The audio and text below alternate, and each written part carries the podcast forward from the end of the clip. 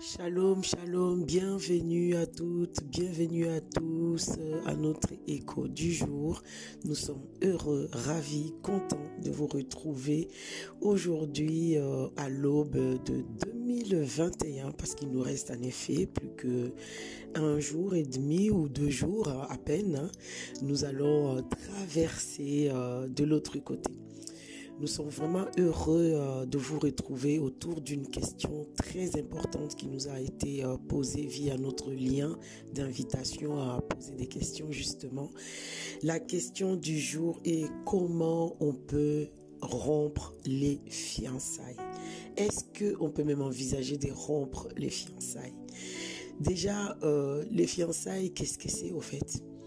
Le fiançailles est une, est une période, une saison lorsque deux personnes se sont rencontrées, euh, se sont dit oui en secret. Après, ils sont partis voir chacun de son côté les parents. Les parents ont validé la relation.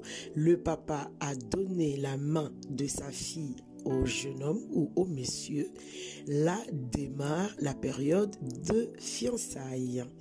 Donc, c'est quoi cette période? À quoi euh, cette période elle consiste? Qu'est-ce qu'on fait pendant cette période? Bien évidemment, les fiançailles ne, ne sont pas le mariage. Donc, tout ce qu'on a le droit de faire dans le mariage, on ne le fait forcément dans les fiançailles. Les fiançailles est une période où les deux personnes euh, qui se sont promis le mariage sont en train de se préparer pour le mariage, pour rentrer dans le mariage. Cette période de préparation ne consiste pas seulement à faire des courses pour le jour de la cérémonie. Non. non. la préparation pendant la période de fiançailles, c'est pas faire des courses, euh, euh, imaginer la la cérémonie. Non, pas du tout. C'est toute une préparation dans tous les domaines possibles en vue de rentrer dans le mariage. Parce que rappelez-vous que le mariage, c'est pas le jour de la cérémonie. Le mariage, c'est bien après la cérémonie. Amen. Donc, les fiançailles est donc euh, cette période-là où euh, on va travailler. J'ai dit que c'était pas seulement la préparation du jour J, du jour de la cérémonie, mais bien au-delà. C'est quoi? C'est-à-dire que les deux, euh, le couple, hein, les deux partenaires vont se mettre à travailler leur relation à travailler la relation à fond, à devenir euh, l'homme marié ou la femme mariée. Bon, c'est pas non plus euh, c'est pas non plus la période où euh, euh oh voilà euh, c'est quoi le mariage non c'est pas ça non plus hein. Euh, je pense que dès que tu as eu la conviction à tes 10 ans 15 ans que tu n'es pas faite pour vivre seul ou fait pour vivre seul tu commences déjà à t'intéresser déjà c'est quoi le mariage tu regardes le couple et tout la préparation commence bien en amont mais cette préparation pendant les fiançailles c'est adapter sa vie à la personne avec qui je veux vivre la personne que j'ai trouvée. Je vais aller dans le sens de former une seule chair avec cette personne. Je dois me, réajuster, me redimensionner pour pouvoir rentrer en relation avec la personne. Vous savez, dans la parole de Dieu, la Bible dit euh, dans les livres d'Amos, chapitre 3, verset 3, deux hommes ne peuvent pas marcher ensemble s'ils ne se mettent pas d'accord. C'est vraiment approprié. C'est de ça qu'il s'agit.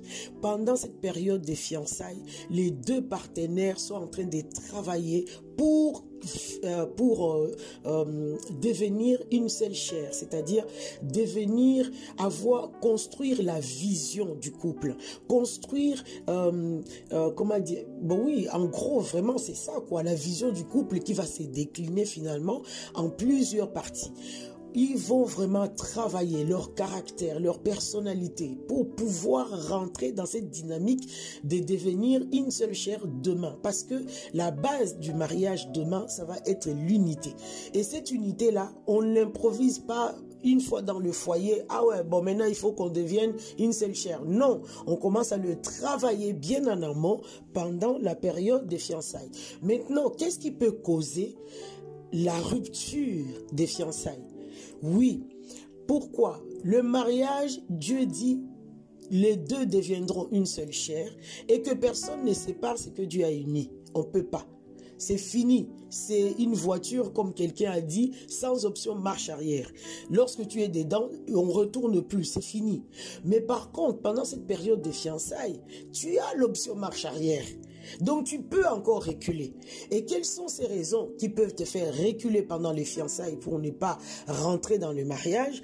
Premièrement, des raisons spirituelles.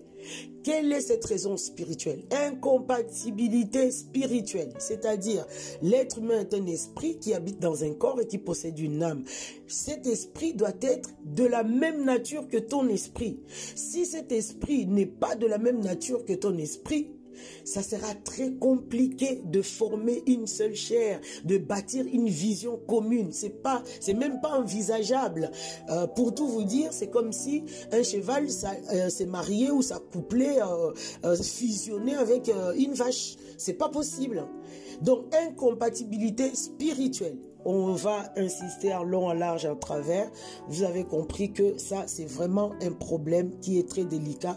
Si, euh, ne dis pas, non, non, non, il va se convertir, le Seigneur va c'est même pas la peine. Va pas sur ces terrains-là. Ça, c'est ce que Dieu dit. Ça, c'est ce que Jésus a répondu euh, à Satan. On ne tente pas Dieu. Fais pas ça. Ne fais pas ça. Dieu a dit, marie-toi avec quelqu'un qui a la même nature d'esprit que toi. Donc, arrête-toi ce que Dieu a dit. Ne va pas tenter Dieu en disant, ah ben oui, Seigneur, je le prends, celui-là, c'est pas grave. Il va, il va donner sa vie, il va devenir ton enfant fois dans le foyer. Aïe, aïe, aïe. Ne fais pas ça au nom de Jésus, s'il te plaît. Deuxième raison qui peut causer la rupture aussi, ou tu peux faire marche arrière dans le fiançailles, c'est les raisons émotionnelles. Pourquoi les, les raisons émotionnelles? La Bible dit, Dieu lui-même, lorsqu'il établit le premier mariage, il dit, euh, l'homme quittera son père et sa mère s'attachera à sa femme et les deux deviendront une seule chair. On est en train de parler de la fusion, de l'unité. Mais pour que cette unité prenne place, il y a d'abord quelque chose qu'il faut faire. Il faut se détacher. Il faut se détacher émotionnellement. Il y a des amis, il y a des, des, de, manières de faire, de parler, de dire, de, euh, de, des environnements. Euh, il, y a, il y a des choses émotionnelles dont tu es attaché qui peuvent être faire une entrave à la fusion de l'attachement au partenaire. Donc ces choses-là, il faut absolument s'en détacher pour être en mesure de s'attacher. Je ne sais pas si euh, je me fais bien euh, comprendre. Donc, s'attacher, les causes émotionnelles, ça c'est, il faut le travailler. Tu dois être en mesure de laisser tomber tout ce qui ne servira pas à ton couple pour pouvoir s'attacher à l'autre. Il y a une autre raison aussi, c'est la raison culturelle. Hein. La raison culturelle, euh, vous savez, chaque couple est culturellement euh, différent. Chaque couple est, même si vous venez du même pays, vous êtes forcément différent. Pourquoi? Parce que euh, l'éducation que tu as eue, l'autre n'a pas eu. vous n'êtes pas venu de la même famille, pas du même coin, tu viens de l'Est, peu importe tout couple est culturellement différent. Donc, il y a une acceptation qu'il faut aussi avoir euh, de l'autre pour arriver à former euh, une seule chair ou une seule vision ou une seule...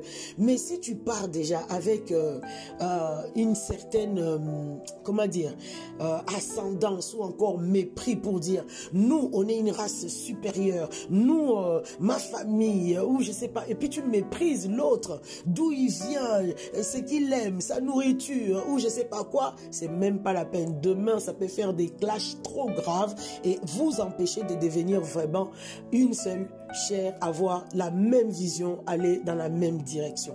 Il va falloir un respect profond de l'autre, l'accepter comme il est et euh, regarder vous deux, à vous deux, pardon, pour construire une vie d'ensemble, une vie commune, une vie, euh, une vie euh, unie dans tous les domaines de la vie. Donc, vous voyez que le principe qui sous-tend ou qui soutient le mariage, c'est l'unité. Et l'unité, on commence à la construire à partir des fiançailles, tout doucement. Et puis, ça va s'amplifier dans le mariage. Lorsque on n'arrive pas à construire l'unité pendant les fiançailles, dis-toi qu'il y a feu rouge et il faut utiliser ton option marche arrière. Sinon, dedans, ça sera très compliqué. Ne te flatte pas. Ne crois pas qu'il est le dernier, qu'il n'y aura plus personne qui viendra euh, te prendre. Non, ne va pas dans ce sens-là parce que mieux vaut rompre une relation qui a duré euh, six mois, un an, un an et demi, deux ans, que d'aller plus tard dans le mariage au bout de dix ans et que tu fasses l'option marche arrière, quoique c'est pas euh, conseillé. Hein. Donc que vraiment euh, la sagesse d'en haut soit de nôtre pour que le Seigneur nous accorde la grâce à checker dès le départ que la personne avec qui je suis en train de m'engager est compatible avec moi et avec qui je vais pouvoir construire un foyer uni, harmonieux. Dans le nom de Jésus, nous avons prié pour vous. Amen.